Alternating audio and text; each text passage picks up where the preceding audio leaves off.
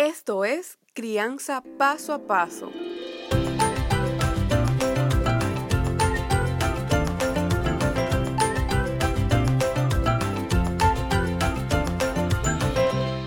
Hola, ya estamos casi finalizando esta primera temporada de Crianza Paso a Paso. Soy Eva Barreiro, psicóloga clínica y educadora de disciplina positiva para padres. Hoy quiero hablarte del tercer estilo de crianza, si aún no has escuchado los dos primeros, te invito a que no te lo pierdas. El estilo que hoy quiero hablarte es el estilo de crianza negligente o indiferente, que también es conocido como crianza no involucrada. La crianza negligente es un estilo caracterizado por una falta de capacidad de respuesta a las necesidades de un niño los padres no involucrados hacen pocas o ninguna demanda de sus hijos y a menudo son indiferentes. Estos padres tienen poca participación emocional con sus hijos.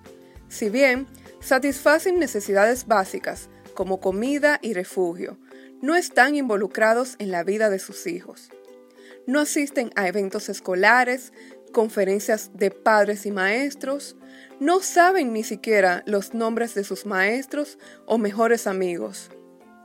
A diferencia del estilo permisivo, que no suele poner límites, pero sí muestran cariño y afecto a sus hijos, este estilo de crianza no pone límites, pero tampoco suelen mostrar cariño y afecto a sus hijos. No les apoyan ni les sirven de guía.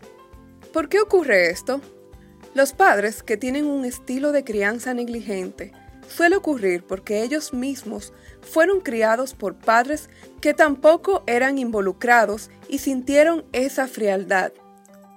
No han aprendido a ser buenos padres a través de los suyos propios. Como adultos, repetirán los mismos patrones con los que fueron criados. Otros padres que muestran este estilo pueden quedarse atrapados en una vida estresante y ocupada, y les resulta más fácil o cómodo no intervenir en la crianza de sus hijos y dejarles solos. Los padres pueden tener problemas que le hagan no ser capaces de sobrellevar la situación y que no sean capaces de proporcionar inteligencia emocional y apoyo a lo que sus hijos necesiten.